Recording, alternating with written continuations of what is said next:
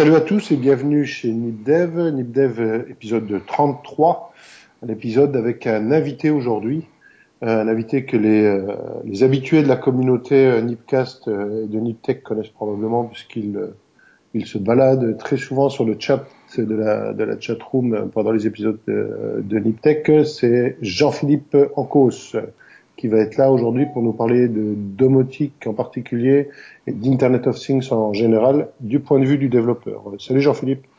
Salut Fabrice, bonjour à tous et puis merci de, de m'inviter. Ben, merci à toi d'avoir accepté l'invitation et de passer, de passer ces quelques, quelques heures euh, avec nous pour, euh, pour nous parler de beaucoup beaucoup de choses. J'avais, il, y avait, il y a beaucoup de, de sujets finalement à, euh, à l'ordre du jour dans les show notes. Et euh, bon, bien sûr, on va passer un peu de temps sur Sarah, qui est qui est, qui est un peu encore le projet phare sur lequel tu travailles. Mais avant de, avant de parler technologie, développement et, et projet, parle-nous un tout petit peu de toi pour ceux qui te connaîtraient pas. Euh, qu'est-ce que tu as fait, qu'est-ce que tu fais en ce moment, et puis quels sont tes projets? Alors, euh, ouais, pour essayer un petit peu de résumer, je suis, j'ai un profil un peu atypique.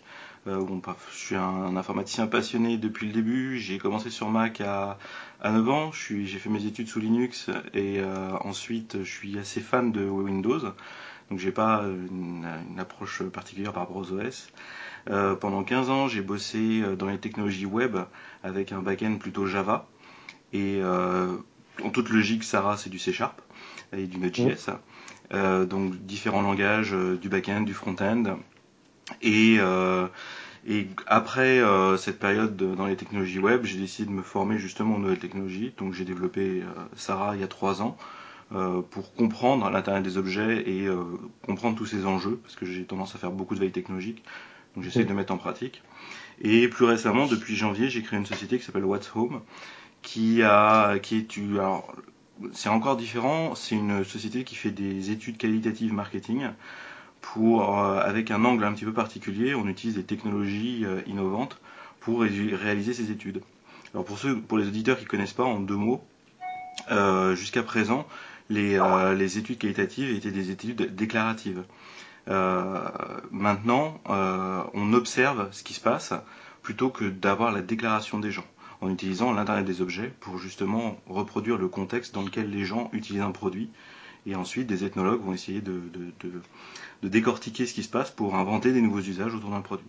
Alors pour que ce soit un peu plus concret, euh, quand vous mettez, euh, vous faites votre lessive, si jamais euh, vous mettez votre lessive n'importe comment, vous allez avoir, comment dire, vous allez en mettre à côté, vous allez râler, etc.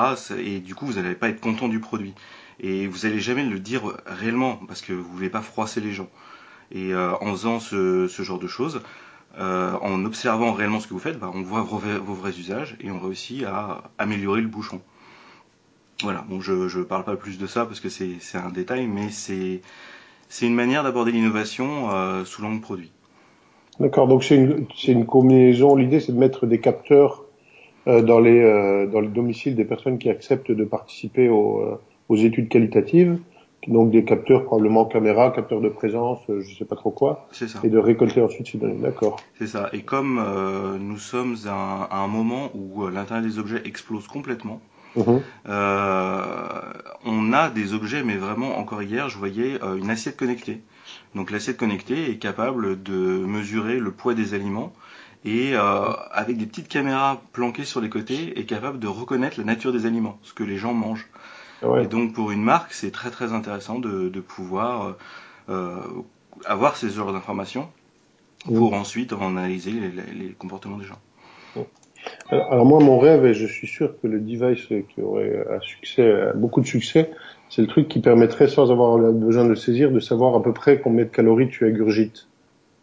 Euh, parce qu'aujourd'hui, on sait vraiment voir ce qu'on dépense, mmh. dans le cas de, notamment d'un régime. Par contre, c'est encore, moi je trouve, complexe de mettre, ah bah oui, j'ai mangé ça, ça, ça. Alors oui, quand on mange des, plats préparés ou de, du chez McDo, on a une, une, une, approximation qui est plutôt bonne de ce qu'on fait, mais quand dès qu'on cuisine soi-même, qu'on est au restaurant, c'est compliqué, quoi. Alors, euh, je... avoir quelque chose comme ça, ce serait, moi ça me plairait en tout cas. Ça va arriver et j'attends un produit qui s'appelle Vessil, V-E-2-S-Y-L, qui est un verre connecté qui est capable d'analyser la, la, la, composition chimique de ce qu'on met dedans et ensuite d'en tirer des informations. L'usage américain, c'était pour les smoothies. Les gens font énormément de smoothies mhm. avec un apport nutritionnel qui est vraiment différent suivant les, ce qu'on met dedans. Et, donc ils, ont fabriqué ce verre pour justement être capable de dire aux gens voilà ce que vous buvez en telle quantité, de telle manière. Et euh, j'attends toujours le produit. C'est pas un Kickstarter, c'est un, c'est la boîte qui a lancé son crowdfunding elle-même. Et on va voir ce que ça va donner. Ah, je, suis en train de regarder justement sur euh, sur internet. C'est sympa. Ça a l'air, euh, ça a l'air pas mal. Bon, ça c'est pour les boissons. Reste à faire la même chose pour les aliments, puis ce sera parfait. Voilà, exactement. ah, ça va arriver. Oui. Oui, oui. Ah, Ok, donc finalement, bah, que ce soit, bon, enfin, Sarah, on, va y revenir, c'est en plein dans la, dans la domotique. Et euh, Home, c'est pas vraiment de la domotique au sens euh, habituel, au sens faciliter la vie du, de la personne chez elle, mais euh, ça utilise, disons, les mêmes, euh, les mêmes appareils pour un autre, une autre finalité. Exactement. Et aussi, alors une petite question sur Home. Donc, au-delà de la partie connectivité, mise en place des appareils, tout ça, vous avez aussi une plateforme qui permet de, de, de récolter toutes les données, de les consolider par étude, euh, etc., et de, de les fournir aux gens qui ont commandé les études, j'imagine. Alors, pour l'instant, non. Euh, disons que le logiciel a été développé pour euh, trouver les meilleurs, les meilleurs insights et donc de croiser toutes les données dans tous les sens. Mais mmh. pour des raisons de sécurité, euh, on n'a pas une plateforme en ligne parce que c'est vraiment sensible comme, euh, comme chose. Mmh. Et donc tout est fait avec une approche où on va déposer le matériel chez les gens, on va le récupérer et les, les, les, fichiers ne passent jamais par Internet. Après, en se développant, on est en train de, de, grossir et, euh, et d'essayer de lever de l'argent. Et euh, effectivement, on va mettre en place une plateforme cloud, mais euh, quand on la mettra en place et qu'on s'en servira, il faudra vraiment que ce soit super blindé. Parce que avec il y a tellement de trous de sécurité dont on entend parler régulièrement, bah, typiquement dans Niptech, qu'il ne faut pas se rater. C'est des vidéos, c'est des données il faut, il faut être super sérieux. On discute avec la CNIL qui donne des recommandations très intéressantes. Mhm. Et, euh, et, notre problématique aussi euh, dans le cas de Watson, c'est que les marques sont pas que franco-françaises. C'est-à-dire qu'à partir du moment où vous avez un produit, il faut le tester à l'international. Donc dans différents pays, avec des législations euh, de vie privée différentes. Mhm. Donc il faut être capable de, de, de marcher un petit peu partout. Ok, d'accord. Euh, et donc, il y a, j'imagine, tu parlais de croiser les données dans tous les sens, un peu de machine learning derrière tout ça ou pas encore? Alors, il y a un petit peu de, il n'y a pas de machine learning parce que euh, on est dans du, enfin, oui, il y a du machine learning pour faire du computer vision. Mmh. Euh, est temps d'essayer de, reconnaître des choses dans les vidéos. D'accord. Euh, mais euh, il n'y a pas de machine learning sur les données parce qu'on est sur du qualitatif, donc on va poser des questions à quelques familles, mais pas à un panel représentatif de milliers de personnes. Ah oui, ok, d'accord. Euh, mais la volonté, c'est effectivement d'améliorer le machine learning, que ce soit sur la reconnaissance du son, que ce soit sur la reconnaissance de, des images. Euh, et donc, on va certainement embaucher un, un profil là-dessus. Surtout qu'en ce moment, en 2015, c'est une technologie qui est vraiment en pleine explosion en ce moment. Hum, hum. Oui, et tu, tu, tu es bien placé. C'est une transition toute trouvée vers Sarah qui fait de la reconnaissance de son et d'image. Exactement. Euh, et euh, voilà. Ok. Euh, mais avant de plonger dans dans, dans Sarah, euh, peut-être parler un peu d'Internet of Things. Qu'est-ce que qu'est-ce que c'est pour toi que est-ce que il y avait d'abord la domotique et ensuite c'est un sous-domaine d'Internet of Things ou l'inverse? Ouais, je, je pense que euh, l'Internet of Things, c'est un, un, terme, on va dire, entre guillemets, marketing, qui passe bien pour englober euh, un concept qu'on a depuis très longtemps, qui est la domotique.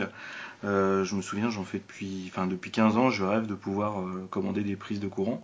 Euh, Et je dirais que, sous, de, sous mon angle, l'Internet of Things, c'est la capacité de pouvoir contrôler des objets physiques. Euh, moi, développeur qui fait du code, qui va euh, lancer des algorithmes euh, complètement virtuels. Là, on peut euh, contrôler du réel et euh, dans le réel, bah, j'intègre tout ce qui est l'internet des objets. Ça a commencé, donc la domotique a commencé il y a très longtemps. Si on avance un petit peu plus dans le temps, il y a eu le Nabastag de la société Violet qui est apparu en 2007, mhm. qui était un, un lapin, un lapin design connecté, mhm. qui amenait de la synthèse vocale. Donc on pouvait lui envoyer des actions et lui parler. C'était une révolution à l'époque parce que euh, c'était une société qui amenait cette technologie de synthèse vocale qui coûtaient des, dizaines de milliers d'euros au grand public et aux développeurs. Donc c'était le début de, certaines choses. C'est fou que ça n'ait pas fonctionné hein, d'ailleurs. c'était peut-être un peu trop en avance sur les usages. Je pense que euh, le, le, le, souci, c'était qu'ils, enfin, précisément sur ce produit, il y a eu deux soucis. Le premier, c'est qu'ils ont voulu trop verrouiller le produit, ce qui a empêché les gens de hacker le produit pour faire des, vraiment des nouveaux usages. Mhm. Le, deuxième souci, c'est la gestion de la communauté. C'est-à-dire qu'en termes de hardware, le produit était super bien, mais euh, la, la, communauté n'était pas bien encadrée. Il y a beaucoup de projets dans l'Internet des objets qui ont du mal à, à, marcher parce que derrière, il faut faire un énorme effort de, de community management pour mhm. motiver les gens à, inventer des choses autour du produit, sinon ils meurent. Ouais, d'accord. Et euh, en fait, la réflexion que je me faisais dans, dans l'Internet des objets, c'est que tout objet qui a entre guillemets un serveur HTTP est un objet connecté. Parce qu'on peut lui mmh. envoyer des ordres, il peut euh, présenter des choses. Et donc c'est très vieux. Euh, les, les, les, tout premiers cas de photos numériques pouvaient déjà à l'époque, euh, on pouvait leur envoyer des photos et ils pouvaient être visibles. Dans les télés, depuis des années, il y a un Linux embarqué sur lequel on peut balancer des ordres et recevoir. Mais c'est juste que culturellement, les boîtes refusent d'ouvrir de, de, leur, leur, technologie et c'est une espèce de guerre des standards. Il faut vendre le maximum de matériel. Mhm. Donc euh, aujourd'hui, on trouve des, des objets euh, connectés dans, dans différents domaines, que ce soit dans le confort, mhm. le multimédia, la santé, mhm. la productivité. Enfin, on a, on a vraiment un petit peu euh, tous les domaines. Euh, mais euh, le, le, business model est en train de changer, enfin même a déjà changé. C'est-à-dire que je discutais au, G9 Plus il y a, il y a, l'année dernière avec euh, Fred Potier, si j'écorche pas son nom, qui est le DG de Netatmo, euh, qui est une station météo, et qui me disait, moi mon, mon, business model c'est de vendre de la station météo. Euh, sauf qu'aujourd'hui, euh, des Netatmo, il y en a un petit peu dans toute la France, euh, et qui on est capable d'avoir des, des, données météo ultra précises euh, sur des dizaines de milliers de stations. Ce qui fait qu'on peut exploiter ces données pour inventer des, nouvelles choses. Mhm. Et donc le business model est en train de changer vers les données. Ouais, un peu euh, comme euh, WeThings avec le poids, je pense, où eux, ils ont aussi euh, les poids, l'évolution de poids de, de, milliers ou de millions de personnes dans, dans, le monde, et ça me fait penser un peu la même chose. Ouais. C'est exactement ça. Et il y a, y a aussi, la, donc après, les, les, boîtes qui se lancent ont un business model ou l'autre. Mhm. Et et c'est une question aussi de sécurité, c'est-à-dire que dès vous, dès qu'on fabrique un produit, euh, généralement on passe par la Chine. Enfin, même si en France on a des, belles des belles usines pour fabriquer des objets connectés, mm. et elles sont tout de suite décortiquées et euh, mm. clonées. Ce qui mm. fait que euh, si on, porte le business sur les datas, comme les datas sont sur des serveurs qui sont gérés par l'entreprise, ça permet de se protéger un petit peu de, de la copie. Ouais, ouais. Donc, je, je, discutais avec un, un, un client qui, euh, qui, qui va souvent en Chine en fait parce qu'il travaille aussi dans le, monde du hardware et il disait là il revenait de Chine il disait que effectivement sur la partie électronique ils sont excellents ils sont aussi bons que nous avec des prix euh, des prix très bas et d'ailleurs des capacités même à adresser des à être intéressé par des petites quantités. Il disait à partir de 500 pièces d'un produit même il commence à être ok pour euh, monter quelque chose de spécifique et délivrer ça à un prix qui reste très bas. Par contre, là où ils sont pas bons, et lui disait que ça va prendre longtemps avant qu'ils nous rejoignent, surtout que nous on va avancer aussi, c'est justement sur la partie soft, donc euh, évidemment la partie donnée, mais même sur la, tout ce qui est euh, le soft, les, les, interfaces, les API, tout ça en fait ils sont ils sont nulle part, ils sont vraiment très très concentrés sur le hardware. Euh, et donc d'où l'intérêt, je rejoins ce que tu dis, l'intérêt effectivement de pour une pour une société européenne ou euh, occidentale en tout cas à se concentrer là-dessus euh, et, à, et à utiliser justement leur capacité à faire de l'électronique. Ouais, tu, tu, en fait il y a, deux écoles. Euh, il y, a, il y avait un, un comment s'appelle un meet-up qui s'appelle le Hardware Club qui mhm. se fait à l'usine IO en France. Et mhm. euh, c'est une, c'est une association, enfin je sais pas exactement le statut, qui aide les gens qui ont une idée d'objet connecté pour les aider à fabriquer cet objet et donc à discuter avec les usines chinoises pour fabriquer l'objet.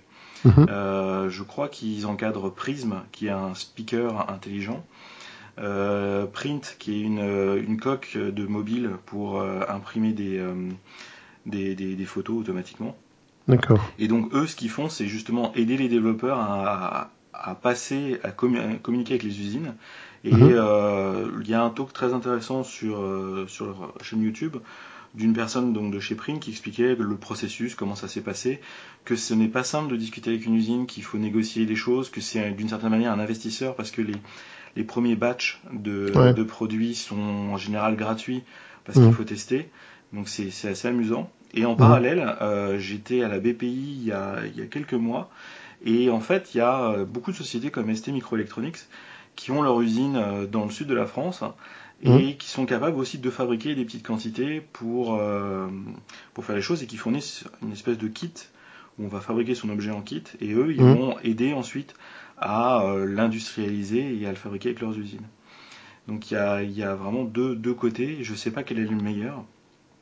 Et comme tu dis, euh, la partie software euh, euh, n'est pas du tout encore arrivée en Chine. Euh, j'ai discuté, euh, pour dire à quel point c'est presque simple, euh, sur Alibaba, si vous voyez un produit qui est bien, on peut euh, en- euh, contacter les, les vendeurs, leur demander Mhm. d'ajuster le produit.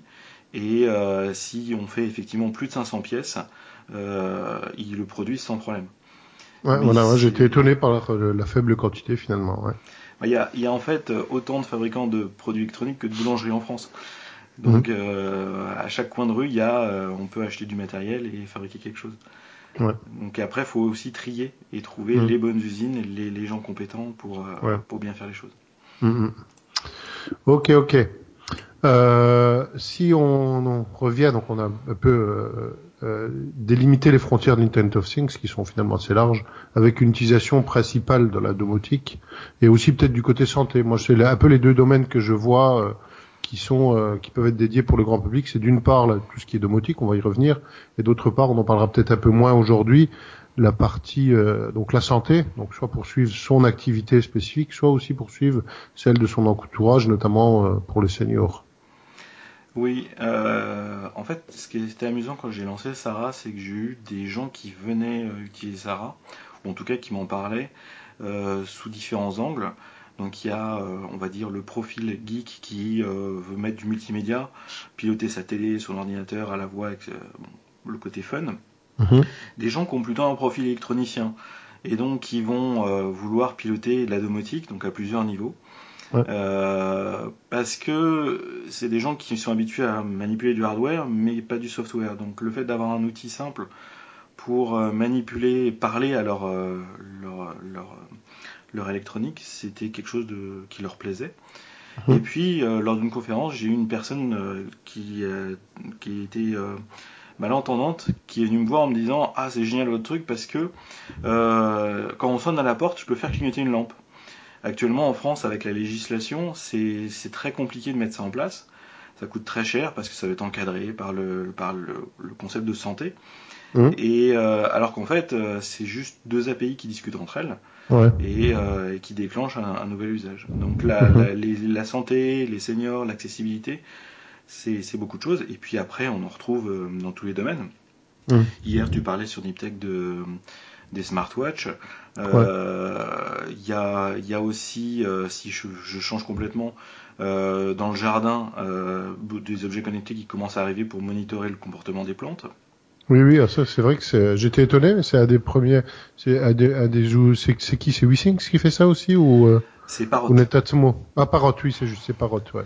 Il y a Parrot Euh, qui fait ça. bien, on dirait. Ouais, c'est juste. Ouais. Et puis, euh, on commence à voir arriver aussi l'explosion dans les voitures avec des objets connectés euh, qui, comme le XI, euh, qui permettent de monitorer la voiture, et même Tesla qui, qui perçoit la voiture, la Tesla, comme un objet connecté du mobile. Donc c'est un objet connecté très cher, mais euh, qui, qui permet d'avoir des choses intéressantes. Mhm. Euh, et puis on a dans tous les domaines, et ça c'est au niveau euh, centré utilisateur, ou plutôt centré famille. Mais on commence à voir aussi la même chose, centré ville, euh, dans tous les, le domaine de l'écologie. Je sais que Cédric Bonnet, qui fait énormément de domotique, lui est très centré é- écologie et gestion de l'énergie. Mhm.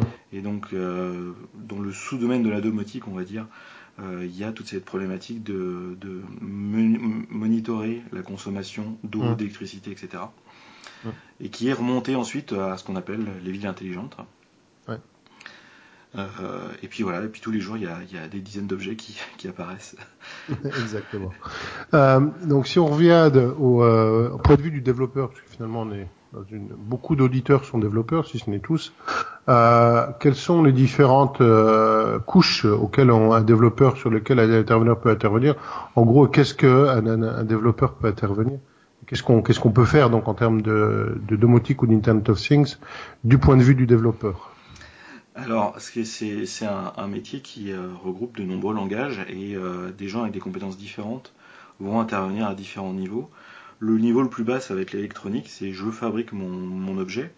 Et euh, moi qui suis vraiment ultra mauvais en électronique, euh, il y a maintenant des, euh, des, des, des, kits, on va dire, qui mmh. permettent simplement de fabriquer un objet. Donc le plus connu, c'est Arduino, où vous avez une, une carte électronique que vous allez brancher à des différents périphériques et vous allez coder en Arduino. Donc Arduino c'est c'est un langage non comp enfin euh, si compilé mais mmh. qui est un dérivé du C et qui est très simple euh, où on, on, intègre des librairies et ensuite on fait deux trois commandes mmh. et c'est une boucle perpétuelle qui va euh, exécuter le code et dès qu'il va se passer des événements, des interruptions, va réagir en fonction.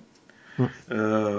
Ensuite, plus, plus, donc c'est un petit peu comme si on codait le firmware de, de, de l'objet connecté. Mmh. Ensuite, en plus souple encore, parce que euh, Arduino, ça nécessite parfois de faire de la soudure, de ce genre de choses, j'ai récemment acheté un truc qui s'appelle Tiny Screen, qui sont des... Euh, alors, dans ces domaines-là, on a ce qu'on appelle des shields, ce sont des, cartes d'extension. Euh, qu'on va avoir un shield qui va servir à faire de la du Bluetooth, un shield qui va servir à faire de l'USB, un shield qui va servir à connecter une carte SD. Donc c'est mmh. une espèce de petite carte électronique qui va se rajouter à la carte mère. Et euh, Tiny Screen, en fait, c'est un ensemble de petites cartes électroniques qui font euh, 1 cm sur euh, 1 cm et demi de côté, mmh. qu'on va en, empiler les uns sur les autres, et on va fabriquer notre objet, et ensuite on va le coder en, en Arduino. Et c'est suffisamment petit, euh, un des shields c'est un écran, pour faire une smartwatch par exemple, mmh. ou pour euh, faire différents usages. On est presque à faire du Lego. Euh, une tendance de tous ces objets-là, comme toujours pour essayer de simplifier les choses, c'est que euh, jusqu'à présent il fallait coder dans un IDE qui allait télécharger un espèce de firmware dans l'objet. De plus en plus on commence à voir apparaître des IDE cloud où on va coder dans une espèce d'interface web des choses qui vont être ensuite téléchargées dans l'objet. Et mmh. c'est ce qui a démocratisé euh, le, la Peeble. La toute première Peeble, euh, à l'époque, il fallait coder en C, avoir tout un environnement de compilation. Mmh. Et euh, il y a une personne de la communauté Peeble qui a mis un framework cloud en ligne où en gros on codait euh, un template, c'était automatiquement sauvegardé sur GitHub. Et ensuite, on pouvait compiler un truc qui était accessible avec un QR code. Mmh. Et depuis son mobile, on téléchargeait l'application, on la déposait sur la montre. Et ça, ça a comme effet d'exploser de, le, le, nombre de développeurs qui développaient des applications pour la Peeble mmh. à l'époque. Et on commence à voir ce genre de choses avec Spark, par exemple, qui est pareil, une, petite euh, puce électronique qui se code, je crois, en JavaScript depuis une interface web. D'accord. Et du coup, ça permet bah, de simplifier encore plus l'accès à, à, ces technos. Hum. Il y a aussi un projet euh, qui s'appelle SamSlab, je sais pas si tu connais, SamLabs plutôt, qui, euh, qui permet aussi d'assembler euh, une sorte, par une sorte de Lego comme ça, euh, des petits composants sans, sans justement sans code et sans c'est samlabs.me. On va mettre ça dans les dans les show notes de l'émission. Euh, euh, donc sans code et sans soudure qui permet de, de construire des, des, objets. Donc sans soudure parce que il y a un système de Lego en fait d'assemblage qui est fait pour pour euh, câbler les, les, les, composants entre eux et sans code parce que ils utilisent euh, un peu comme pour les donc les développeurs comprendront un peu ce qu'on utilise pour faire du workflow de haut niveau pour assembler en fait mettre des, des test cases et puis décider des actions en fonction de, de ce qui se passe sur les entrées sorties et même à l'intérieur construire comme ça son algo euh, très simplement de façon visuelle, on va dire. Oui. Euh, mm. bah, c'est exactement ce que propose euh, ST Microelectronics, mm. où c'est un kit pareil sans soudure. Et en fait, leur discours, c'est de dire, bah voilà, vous mettez, vous assemblez votre kit, vous mm. développez votre concept, Et ensuite, vous venez nous voir et nous, on vous fabrique le PCB qui correspond. Et comme ils maîtrisent le kit, bah, c'est plus facile Mhm. pour eux de passer sur un PCB. D'accord. Alors pour un PCB, pour les gens qui, vraiment les développeurs comme moi à l'époque, je savais pas ce que c'était, c'est euh, le nom d'une carte électronique sur laquelle on met Ouais. les puces. D'accord. Ensuite, euh, donc ça c'était le, le niveau vraiment bas niveau euh, à la couche électronique. Ensuite, il y a euh, tous les objets connectés ont maintenant une API et donc on peut très facilement attaquer en REST, euh, donc via des requêtes HTTP, euh, les objets. Et c'est l'approche qu'a Sarah, on en reparlera un petit peu plus tard, Mhm. de d'utiliser justement euh, les, les API exposées par les objets pour ensuite leur donner des ordres, ce genre de choses. Euh, Mhm. Et comme on disait, de plus en plus, pour envoyer des ordres, il faut passer par le cloud. Parce que les objets euh, ont généralement une API qui est disponible partout et c'est plus simple de passer par le cloud. Euh, ce qui est le cas par exemple de Mother, qui est euh, aussi de, une société de Rafi Adagian, qui a fait le Carrots à l'époque, qui propose des petits modules qui vont, un petit peu comme des briques de Lego, qui vont euh, avoir un ensemble de capteurs et quand on va déplacer le, le capteur, il va se passer quelque chose et, euh, et on va recevoir une requête HTTP euh, dès qu'un un capteur aura bougé par exemple. Et ensuite on invente les usages. D'accord. Euh, dans, aussi dans le même euh, ordre d'idée, en fait c'est un mi-chemin peut-être entre la partie pour l'instant hardware et, euh, et euh, requête euh, API on va dire. C'est euh, j'ai découvert il y a pas si longtemps que ça un petit chip qui s'appelle ESP 300 ou 486, je sais plus, dans 286 et qui qui est un chip de 1 cm sur 1 cm qui contient en fait tout un stack pour un serveur web et puis la capacité à piloter des des GPIO des entrées-sorties. Et donc, euh, bon, y a, moi je l'ai utilisé pour euh, faire un petit capteur de température. Aussi, tu peux faire un switch pour euh, pour un interrupteur, pour des choses comme ça. Et euh, le, le- la remarque que ça me faisait, euh, c'est on peut avec ça faire une euh, une domotique sans box finalement, euh, dans la mesure où en fait il suffit entre guillemets d'avoir un serveur euh, type Sarah qui va envoyer la requête HTTP directement à chacun des petits objets qui eux vont pouvoir les comprendre et puis euh, faire euh, faire l'action qui va bien. Euh, alors je sais pas si c'est une des voies. euh, euh, on va, on- je vais essayer de faire un épisode spécial ESP euh, de, sur ces petites puces là avec une personne qui a déjà bien expérimenté. Est-ce que tu penses que la domotique sans box c'est une voie possible ou probable? Alors, oui, on commence à voir ça avec tout ce qui est Wimo, Mhm. où euh, ce sont des prises intelligentes qui euh, vont, en- qui ont aussi leur, leur, euh, leur configuration, leur serveur HTTP embarqué, et qui fait que si tout d'un coup il y a une coupure de courant qu'on rallume, elles sont autonomes, elles vont être capables de, elles ont toute l'intelligence embarquée. Mhm. Euh, je pense qu'en termes d'algorithmie, on va avoir des espèces de, de constellations de- d'objets comme ça. Euh, donc ça, c'est c'est vraiment toute une possibilité. Et en même temps, je me dis que aussi, on va avoir de l'intelligence sur les objets, et ça, va falloir la centraliser. Donc, euh, je pense qu'on on va avoir le, le- le meilleur des deux mondes. D'un côté, des objets qui savent s'autogérer, qui ont une, une logique propre, Mhm. et en même temps une espèce de, de, de cerveau central qui lui va prendre la logique de chacun des objets et qui va essayer d'inventer des usages et les faire Mhm. communiquer entre eux. D'accord. Et indirectement, Sarah, c'est. euh, J'aime pas dire que je, je, je veux pas remplacer les box domotiques parce que j'ai pas envie de réinventer la roue, Mhm. mais euh, l'idée c'est d'aller euh, effectivement piloter tout type d'objet pour inventer des nouveaux usages. Mhm.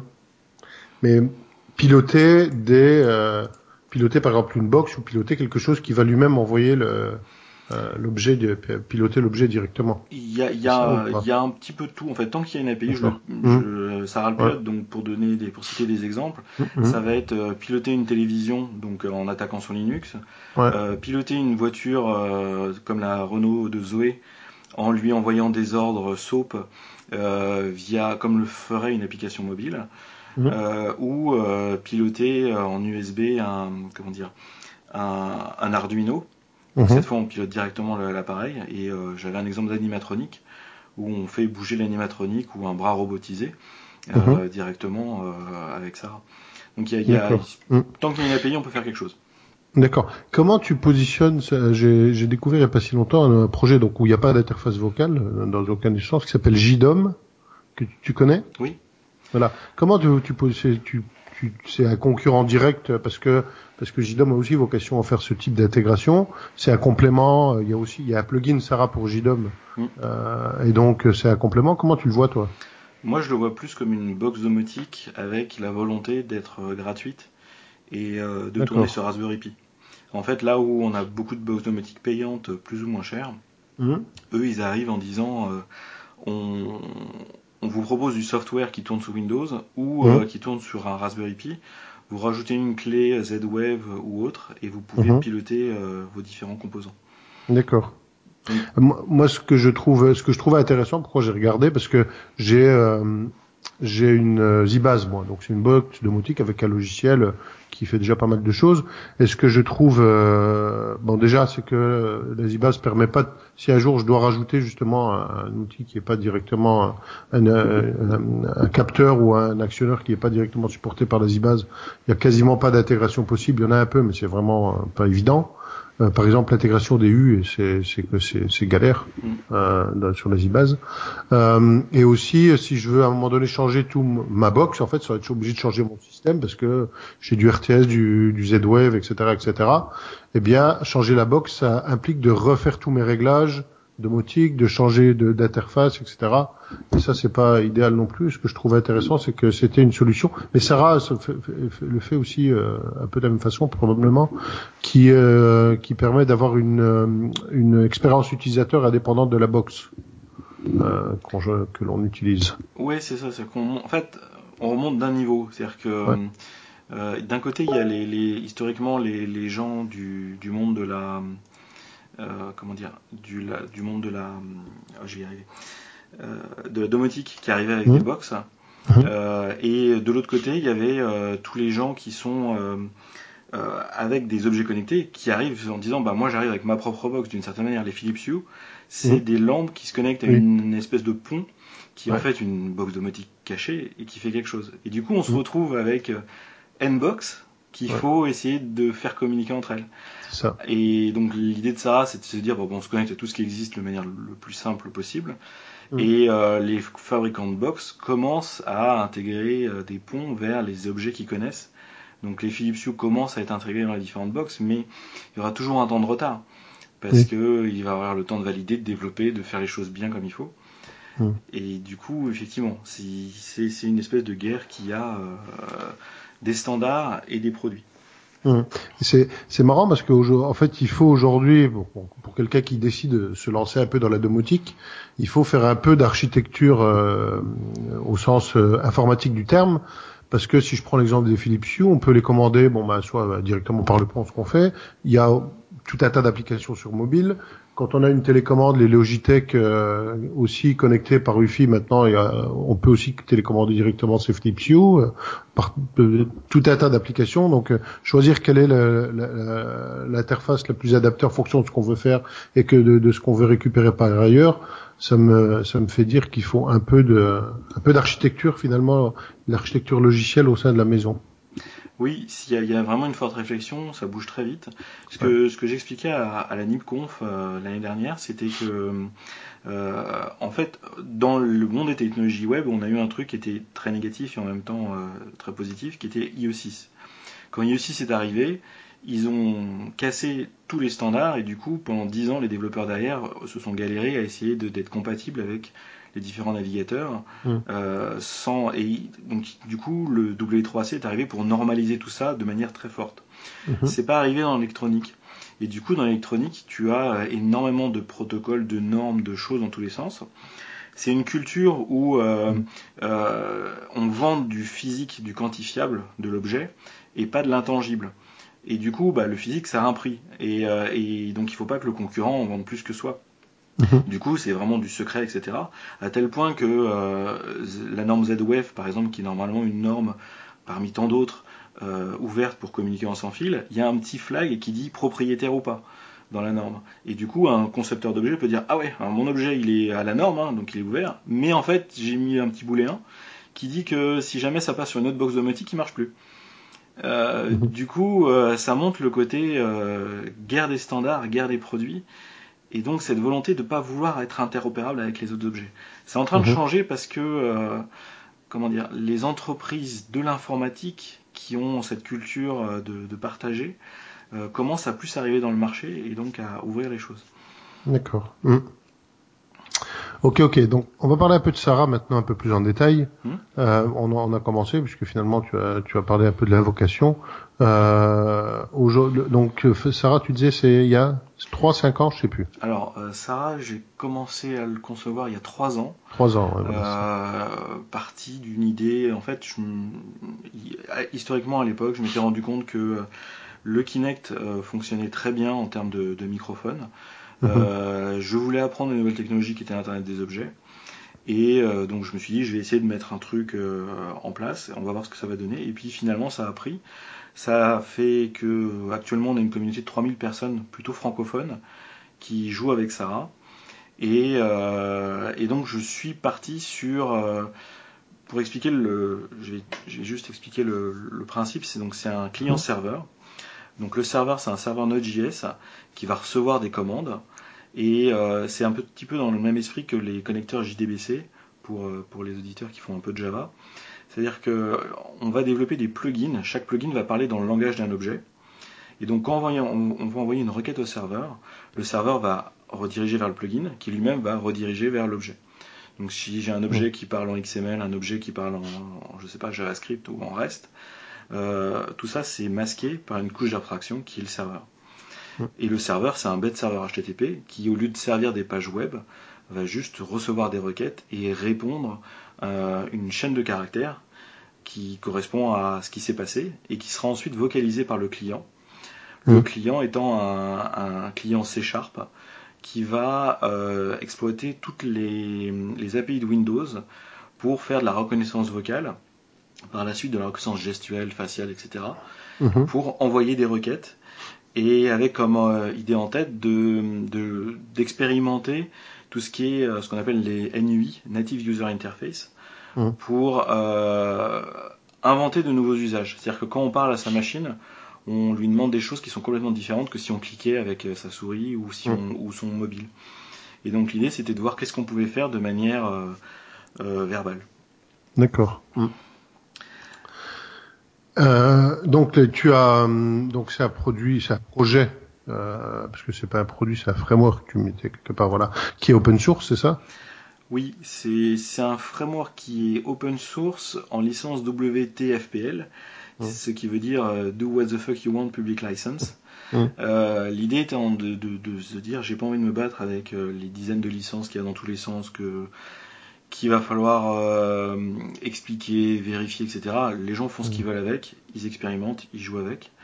Mmh. Euh, et c'est un projet open source pour parce que ça permet aux gens de, de jouer un petit peu. Et mon idée derrière, c'était de, de, de, faire bouger l'internet des objets. Et c'est de montrer ce qui était possible de faire dans un petit framework pour qu'ensuite les gens qui industrialisent fassent euh, aillent dans la bonne direction en rajoutant ce genre de techno qui font rêver les gens. Et on commence à voir arriver de la synthèse vocale dans les box domotiques. Mhm. Euh, la reconnaissance vocale arrive aussi, cette fois sur des, objets comme Amazon Echo. Et donc ça permet de, faire bouger les choses et de, montrer ce qui est possible. Amazon Echo qui est quoi alors? Amazon Echo, c'est euh, un produit d'Amazon qui malheureusement est disponible que aux États-Unis pour l'instant, mhm. qui est une espèce de, tube dans lequel euh, on va avoir un, un microphone et un speaker qui vont capter le son, faire de la reconnaissance audio mhm. et euh, ensuite exécuter des actions. Euh, donc euh, le langue d'attaque d'Amazon, c'est de les commandes, dire alors je sais plus le nom du, de l'assistant d'Amazon, mais en gros c'est on va dire Cortana recommande des, des, bouteilles de lait par exemple et automatiquement ça mhm. va aller sur Amazon et ça va préparer la commande. Ou euh, assistant, euh, joue telle musique. Donc c'est très centré, euh, jouer de la musique et faire des commandes. Et la domotique est en train d'arriver sur cette approche-là. D'accord. La limite qu'il y a avec tous ces projets, c'est que ce sont des projets souvent américains. Donc ils font de la reconnaissance vocale basé sur... Je, vais, je vais faire une parenthèse pour expliquer. Mhm. Dans la reconnaissance vocale, il y a deux manières de faire la reconnaissance vocale. La première manière, c'est j'ai de l'audio, j'essaye de trouver le texte associé. Euh, la deuxième manière, c'est de se dire, c'est le principe de Sarah, c'est de dire j'ai des commandes, euh, allume la lumière, etc. J'ai de l'audio et je vais essayer de trouver les commandes les plus approchantes. Mhm. Dans, le, dans le deuxième cas, le cas de Sarah, on va essayer de rechercher euh, cet audio parmi, on va dire, 500 commandes. Donc c'est assez réactif, ça peut être fait en local. Le, désavantage, c'est que euh, si jamais on dit quelque chose qui ne correspond pas à une commande, ça ne marchera pas. Dans le premier cas, l'approche de Google, euh, on a de l'audio, on donne du texte, et après Mhm. le texte, il faut essayer de savoir quelle est sa signification, comprendre la sémantique. En, en anglais, ça marche à peu près bien. Il y a des algorithmes qui existent pour, pour justement euh, découpler le texte, comprendre, etc. Mais en français, ça marche beaucoup moins bien. Et, euh, et les algorithmes de sémantique restent encore assez limités. Ce qui fait que euh, Amazon Echo marche très bien aux États-Unis, mais euh, arrivera en décalé en France. Mais pourtant, des choses comme Siri ou, euh, ou Google, euh, comment s'appelle le truc de Google encore qui reconnaît la voix, l'assistant euh, Google Now Google Now, voilà, marche plutôt bien. Je trouve que la, re- la reconnaissance est. Pourtant, moi, j'ai pas une voix qui est hyper. Euh, c'est assez grave avec parfois les mots qui sont pas hyper bien détachés quand je parle, et je trouve que ça fait un travail qui est assez correct.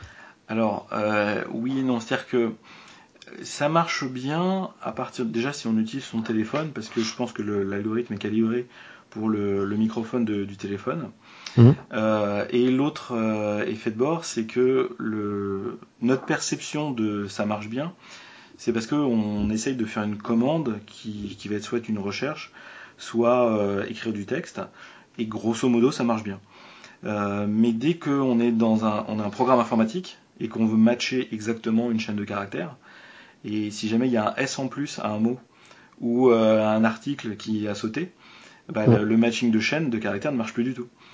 Oui. Et du coup, là où nous humains, on se dit bah, c'est génial, ça marche vachement bien, nous programmes informatiques, là, euh, bah, le code il passe plus parce qu'il faut être beaucoup plus souple, faire de la recherche floue, euh, ce genre de choses pour essayer d'avoir en gros la chaîne de caractères.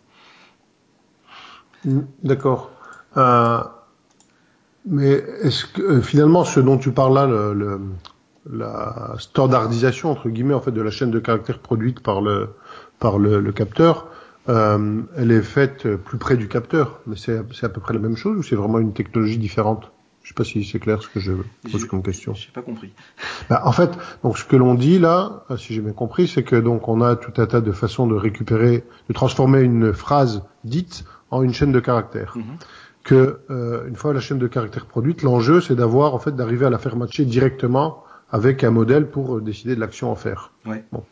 Euh, et ce que tu dis, c'est des choses comme Siri ou Google Now ne font pas, en fait, à à la limite, je vais dire deux fois la même, la même phrase, deux fois je serai content du résultat, parce que je dis, oh, c'est pas mal, mais en fait, ça va pas produire deux fois exactement la même chose.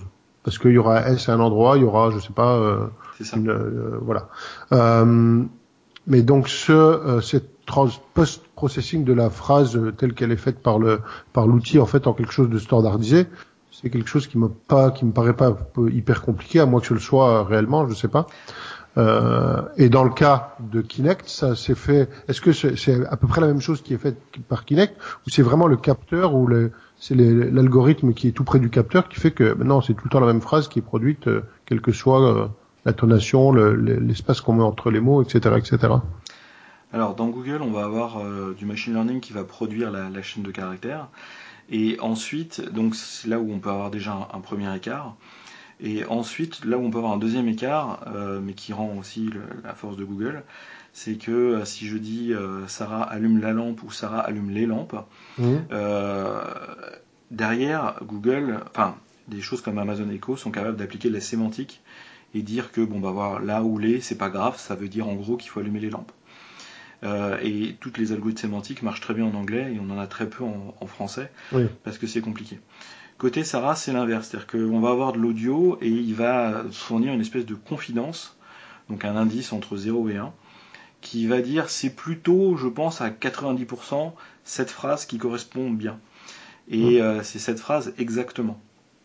Ce qui fait que ensuite, au niveau développeur, eh ben, on sait que c'est la phrase qui a marché, que donc c'est la variable, par exemple, quelle est la météo demain ou aujourd'hui. On, directement au niveau du, moteur de reconnaissance vocale, on va envoyer une requête en disant je veux savoir demain ou aujourd'hui. D'accord. Que je l'ai mis? Et cet indice de confiance-là, il est calculé par le moteur de reconnaissance vocale, oui. pas par Sarah, d'accord, et utilisé par Sarah, d'accord.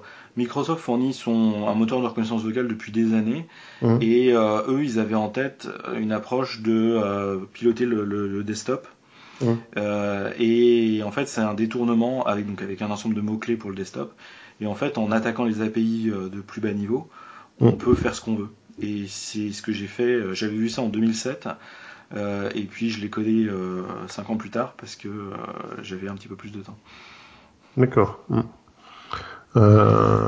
L'autre élément aussi intéressant dans le moteur de reconnaissance vocale de Microsoft, c'est que comme on déclare des commandes, on peut déclarer ces commandes en XML. Donc ça permet de ne pas avoir à coder, juste à décrire en XML à quoi ressemble une phrase. Donc ça peut être Sarah, quelle est la météo, donne-moi la météo, euh, quel temps il fait, donc des options possibles, euh, mhm. et euh, aujourd'hui, demain, après-demain. Et en fonction de cette mini-structure, mhm. ça va fabriquer un arbre de décision qui va permettre de rapidement avoir un truc un petit peu plus structuré. D'accord. Tu on a parlé de Kinect là, tu mentionnes aussi, alors ça j'ai plutôt l'impression que c'est de la synthèse vocale voxygène. Tu peux en dire un mot? Oui. Alors, alors, un petit mot sur Kinect. Le, choix de Kinect, c'est parce que c'est un microphone arrêt, donc qui permet de capter du son à une très grande distance. Euh, donc mon record, ça va être 10 mètres. Et, euh, le, et aussi d'avoir une caméra, donc d'avoir de la reconnaissance faciale, gestuelle, etc., qui sont des algorithmes directement intégrés par Microsoft. Mhm. Voxygen, je le citais parce que euh, un des besoins pour... on voit souvent des démos de de synthèse vocale dans les, dans les différents. sur YouTube, etc. Et c'est souvent une voix qui est très moche. Alors qu'en fait, on a à notre disposition des voix qui sont vraiment super sympas. Et Voxygen est une société française qui s'est créée il y a quelques années et qui propose des voix sympas et en plus pas trop chères qui fonctionnent sous Windows en suivant la norme mmh. Windows. Ce qui fait que ça permet d'avoir des voix euh, presque humaines euh, qui sont vraiment intéressantes. J'avais discuté avec Nuance il y a quelques années pour leur demander s'ils avaient des voix aussi. Et euh, ils m'avaient répondu que c'était vraiment très compliqué, que euh, c'était un projet industriel et que c'était pas possible. Alors que Voxygen, ils vous fournissent un point exe, on l'installe et puis ça fonctionne et une voix vaut dans les 40 euros, je crois. Mmh. Donc c'est abordable. Et pour les gens, c'est un détail, mais c'est juste obligatoire. Quand ils veulent Jarvis, il faut que ce soit une voix masculine super sympa. Mm. Quand c'est Sarah, il faut que ce soit une voix féminine. Euh, donc c'est comme on travaille avec l'auditif, euh, il y a tout un univers qui se crée dans l'esprit des gens, mm. dans l'esprit des enfants. Et, euh, il faut que le, son ait sa, une part très importante. Mm. C'est vrai que la voix, la voix qui nous parle dans, avec Sarah, ou enfin je pense avec n'importe quel n'importe quel outil euh, qui a, qui, a, ce type d'interface, c'est vraiment important pour la, la relation finalement qu'on a avec le service ou le produit ou l'outil. Euh, ça, ça, ça, a un vrai impact dessus. Juste l'intonation, la façon dont elle parle, euh, ça, ça joue quelque chose. C'est marrant. Il y a un utilisateur qui me disait, euh, on, on, voit de plus en plus des enfants qui s'amusent à toucher les écrans de télé pensant mmh. qu'ils sont tactiles, comme les tablettes, parce que pour eux, c'est ah naturel.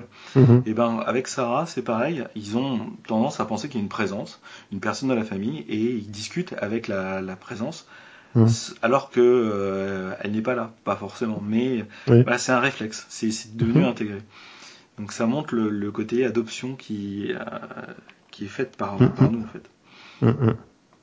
Et c'est vrai que l'interface vocale pour la pour la domotique, c'est vraiment euh, c'est vraiment l'idéal euh, parce que c'est toujours c'est toujours galère de d'aller d'ouvrir son d'ouvrir son téléphone d'aller au bon endroit. Alors maintenant il y a les raccourcis sur iPhone sur Android il y a aussi qui permet très vite d'accéder à la bonne fonction mais on est quand même limité aussi en nombre d'interactions possibles alors qu'avec la voix on est dans un espace qu'on connaît pour peu qu'on arrive c'est vrai qu'après l'enjeu c'est d'arriver à mettre suffisamment de micros euh, pour euh, pour arriver à, faire la bonne euh, la bonne capture vocale et, et, la bonne transformation donc et détection des actions à faire. Mais c'est moi je trouve c'est idéal pour pour pour interagir. Hein. Ouais, ce que je dis en général quand les gens qui veulent tout équiper, c'est que je leur dis si vous avez une action à faire, appuyez sur un bouton, appuyez sur votre bouton, ce sera rapide. Mais par contre, si vous voulez faire une action parmi n, n étant très important, là, la voix a son sens. Et euh, l'exemple, c'est euh, euh, Kodi, enfin XBMC. Quand vous voulez jouer une musique parmi un catalogue entier de musique, là, c'est plus rapide de le dire plutôt que d'aller chercher dans l'interface. Oui, c'est juste. Bon, après, c'est vrai qu'allumer une lumière, etc. Bon, il faut juste se déplacer près du bouton. C'est un peu ça la, la difficulté, mais ça va encore, c'est pas, c'est pas galère, quoi. Ça. Euh, mais pour les volets, par exemple, euh, moi je trouve c'est pas mal parce que j'ai, j'ai une télécommande, alors parfois je sais pas où elle est, mais dire euh, Sarah ferme les volets, euh, c'est beaucoup plus rapide et simple que d'aller trouver la télécommande et de, qui, qui peut se balader un peu partout dans la maison. voilà. Et aussi, tu parlais des boutons. Euh, on en parlait aussi dans Niptech, aussi une, euh, une des tendances qui est finalement étonnante, mais, mais qui paraît logique, c'est d'utiliser justement des boutons pour des actions de commande aussi, commander. Alors je sais plus comment s'appelle cette, ce device d'Amazon qui permet, qui permettait de racheter de la lessive, je crois. Oui, euh, oui, oui, oui. Et, c'est vrai que c'est pas, c'est pas idiot pour certaines choses bien précises, là où on a à peu près toujours la même chose, donc que ce soit la lessive, le dentifrice, les lames de rasoir ou je sais pas quoi. Euh, quand on l'utilise, comme on n'utilise pas non plus tous les jours, euh, euh, en tout cas la lessive, ben on, peut oublier. Donc à ce moment-là, on appuie dessus dès qu'on voit qu'on en manque. Et c'est assez c'est aussi aussi intéressant comme comme type d'interaction. Et c'est tout simple. Ben, je dois recevoir normalement un truc qui s'appelle Flick, F-L-I-C, qui hmm. est un, bouton connecté. Euh, le défaut de, de ce bouton, c'est que c'est du Bluetooth, donc ça va communiquer avec le mobile. Donc il faut avoir le mobile à portée. Mmh. pour ensuite exécuter des commandes. Mais voilà, c'est j'appuie sur le bouton et puis ça fait quelque chose. Donc euh, on se pose au niveau interaction, c'est parfait. Mmh. Et après, on peut imaginer des usages super complexes. Un truc mmh. toujours à garder en tête, là je le dis aux auditeurs parce que c'est on se fait souvent avoir, c'est de se dire toujours avoir un fallback. C'est-à-dire que c'est bien d'avoir la voix, mais le jour où il y a une coupure de courant ou n'importe quoi, c'est bien d'avoir le bouton physique qui permet de rallumer la lampe. Euh, c'est bah, comme toujours, c'est la, la, coupure, rallumer la, la, lampe pendant la coupure de courant, c'est pas, pas le bon exemple. Oui, oui, D'accord. Ouais, ouais. Mais euh, oui, c'est juste. Si ton serveur est tombé, par exemple, bah, là, puis après il remonte pas, ouais, c'est juste, il se reboot pas tout seul. Et, et, donc voilà, ouais, c'est l'ensemble des, des, des, choses. Euh, dans la communauté Sarah, les gros sujets qui étaient abordés, c'était euh, le multi-room donc mmh. pouvoir parler et écouter dans toutes les pièces. Et l'autre gros sujet, c'était le frigo. Pouvoir gérer la liste de courses et, euh, et euh, de manière intelligente, les dates de péremption, etc. Et c'est assez complexe. J'ai réfléchi à pas mal de sujets, mais mmh. euh, les technos sont pas encore au point, c'est pas encore fluide comme expérience utilisateur. Mmh. Ouais, parce qu'il y a toujours les codes barres, mais sur les codes barres, il n'y a pas les dates de péremption. Euh, euh, il y a peut-être une repli pour y avoir reconnaissance de la date qu'on la passe devant une caméra, quelque chose comme ça. Mais là, c'est pareil, il faut encore faire cette action de passer. Après, une caméra, euh, on va trouver, je pense, à un moment donné, des caméras dans les frigos euh, qui vont euh, prendre ça sous tous les angles et puis arriver quand même. Alors, sauf si on le pose à l'envers, vraiment la date en, dessous, systématiquement, là, on pourra pas la voir, mais qui vont pouvoir savoir quels sont les produits, combien de fois les a utilisés, depuis combien de temps ils sont dans le frigo, pour donner une idée un peu de, de tout ça, non? Avec Watson, c'est ce qu'on veut faire. Donc on met des caméras dans les frigos et, euh, on observe euh, le comportement du frigo. Mhm. Mais en termes d'algorithmie, pour l'instant, c'est pas extraordinaire. Euh, pour donner un exemple, euh, actuellement, bon, le machine learning marche très bien. Dans le machine learning, dans le computer vision, il y a ce qu'on appelle le deep learning. Je crois que tu avais fait une mhm. émission dessus, je sais plus. Bah, non, je l'avais un peu parlé dans Niptech, en fait, dans un épisode de Niptech. Ouais. Et euh, pour donner un exemple, pour faire du deep learning, donc c'est un, c'est un, un, réseau de neurones, en gros, pour résumer, mhm. schématiser. il, il faut des, un grand nombre de données. Donc depuis des années, ces données sont collectées et, euh, sont, il faut donc des images qui soient catégorisées. Euh, actuellement, euh, alors je vais essayer d'être simple, il y a un dataset donc de données, de photos, d'assiettes que les gens mangent. Donc les gens prennent en photo leurs assiettes et mhm. disent dedans, bah voilà, c'est ça, ça, ça comme produit. Il y a ce dataset de 80 000 images qui a été catégorisé, etc. Et dedans, il y a une centaine de catégories de nourriture. Et ça, c'est actuellement un challenge d'être capable de faire tourner correctement ce dataset dans un algorithme de computer vision. Et ce ne sont, entre guillemets, que 100 catégories. Alors que dans la vie de tous les jours, il y a une quantité hallucinante de produits. Donc techniquement, c'est faisable, mais il faut avoir le jeu de données et, euh, et ça reste compliqué. Ça s'appelle le, Food 101 101, euh, qui est ce dataset pour justement euh, s'amuser avec. D'accord. Ouais, là, il y a encore pas mal de, de développement possible autour de, de ces sujets-là. Aussi, on, on était sur les, euh, les devices maintenant, de nouveau. Tu euh, mentionnes les, euh, et ça m'intéresse, les geolocalization indoor. Oui. ça, c'est ce que propose, enfin, ce que proposait, on va dire, la Ninja Sphere, qui est encore une box domotique. Mmh. en fait, il faudrait que je retrouve le, PowerPoint. Il y a à peu près une quinzaine de solutions de géolocalisation indoor. en fonction des, des, fréquences, du Wi-Fi, de, de plein de choses. Eux, ils ont une approche où ils mettent des balises, euh, je ne sais pas dans quelle norme, je pense que ça va être du Bluetooth Low Energy, euh, et ils font de la triangularisation euh, d'un tag. Donc vous avez des tags iBeacon, et le tag mhm. il va émettre, et en fonction de la, force à laquelle il émet, les balises vont être capables de dire bah voilà il a telle force, et de trianguler où se trouve le tag. Mais mhm. la précision va être de l'ordre de 1 mètre, peut-être même plus mais ça permet de savoir où se trouve la personne dans la maison. Mm. Et il faut trois balises. Euh, Estimote, qui sont aussi des iBeacon, euh, il faut quatre euh, balises Estimote pour être capable de trianguler une personne. Donc c'est des choses qui sont pas encore euh, à surveiller, mais qui sont pas encore carrées. Et vraiment dépendant des usages. Là, on est en train de parler dans une pièce de trianguler quelqu'un, mais si je suis sur une table connectée et que je mets des, des, figurines ou des pions, là, j'ai une précision au millimètre ou au centimètre. Euh, et, il existe des tables qui font un maillage de RFID et qui essayent de retrouver où se trouve le pion sur la table. Mmh. Et pour ensuite faire des, choses. Et puis à l'échelle d'une conférence, il y a du RFID UHF qui va être capable de, euh, essayer de détecter où se trouvent euh, les mouvements de badge RFID. Euh, dans, une conférence. Mais par contre, on se mhm. prend dans la figure un flux de d'ondes UHF euh, qui sont pas forcément euh, très bonnes pour la santé. Mhm. D'accord. Donc voilà, c'est une technologie à, surveiller. Ok. C'est vrai qu'il y a en fait a pas mal de use cases pour la géologie pour la proximité en fait à un endroit, un appareil, etc. Au départ, ça paraît un peu oui bon pourquoi faire, mais il y a beaucoup, beaucoup d'use cases possibles avec ces, ces technos-là. Hmm.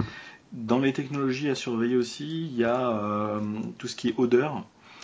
Ou euh, la, alors c'est en, France au concours Lépine, il y a un étudiant qui a fait un espèce de réveil matin euh, qui réveille avec une odeur. Mhm. Et en fait, il y a toute une économie de, de, de, de capsules d'odeur qui est en train de se, se, créer, enfin qui existe depuis longtemps, mais qui est en train de s'intéresser à l'Internet des objets. Hmm. Et euh, l'idée, c'est de pouvoir dire, euh, euh, comme on a l'audio, envoyer de l'odeur en fonction d'événements. Hmm. Et on peut imaginer par exemple des, événements, des, animations interactives. Je, vois une, une vidéo d'un dragon qui est en train de cracher du feu. Donc j'ai les Philips Hue qui vont passer en rouge et qui vont clignoter en rouge. Et je vais avoir une odeur de soufre qui va arriver. voilà, c'est ce genre de choses qui sont en train d'arriver, mais qui sont encore là.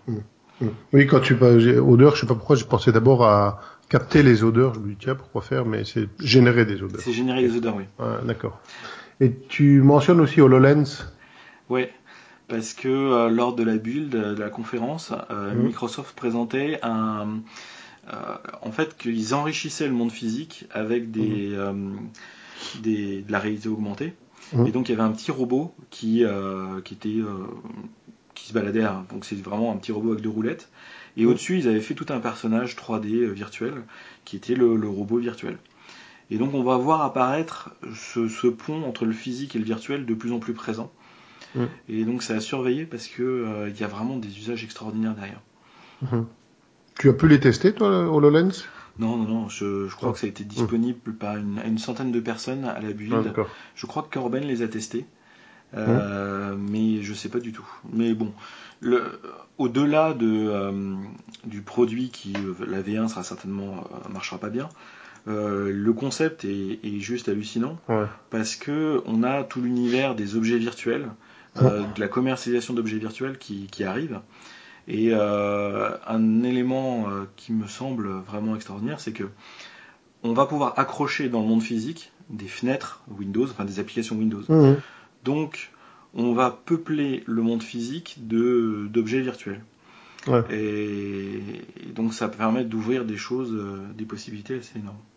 Mmh. oui, c'est clair. Ça permet aussi des interactions, ça permet beaucoup, beaucoup de choses. Et, chez Watson, j'ai ça en tête aussi parce que euh, dans les études qu'on va nous demander, on nous demande, on nous demande des études sur des produits physiques, un pot de yaourt. Mmh mais on commence à nous demander l'interaction entre le produit physique et l'usage de la tablette, du téléphone, etc. Et euh, demain, on va nous demander euh, l'interaction entre l'objet physique, la tablette, et puis l'objet virtuel. Mhm. Euh, l'image en réalité augmentée du petit personnage au-dessus du pot de yaourt pour amuser les enfants. Mhm. Donc, il va y avoir cette notion à prendre en compte en plus. Ah oui, c'est vrai que pour l'éducation et pour les, enfants, justement, pour leur apprendre tout un tas de, choses, pour, enfin, pour les, euh, apprendre de façon ludique des choses de la vie quotidienne, de la vie de tous les jours, c'est super ça. Ouais, ouais. Ou aussi de, une recette de cuisine, avoir le cuisinier qui cuisinier virtuel qui avait qui à côté de toi euh, euh, fait la fait la recette de cuisine en même temps que tu la tu la prépares aussi, euh, quel qui va répondre à tes questions. Hein. C'est bien.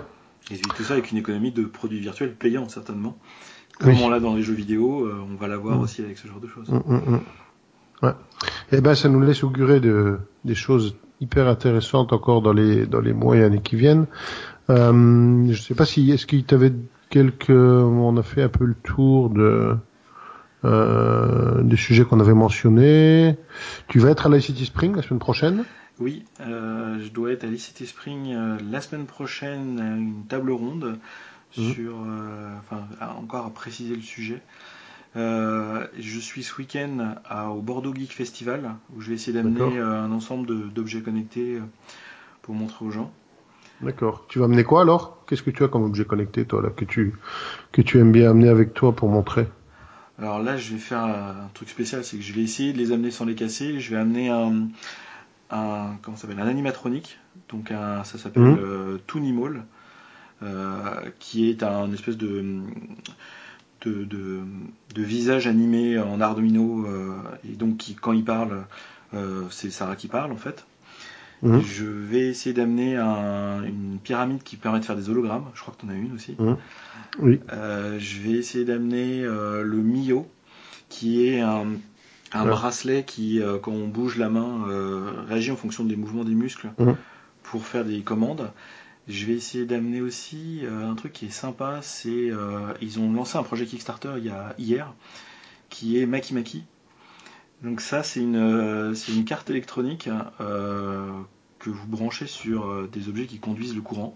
Donc par exemple vous le branchez mmh. sur des bananes et quand vous appuyez sur la banane, ça fait l'effet d'une touche clavier.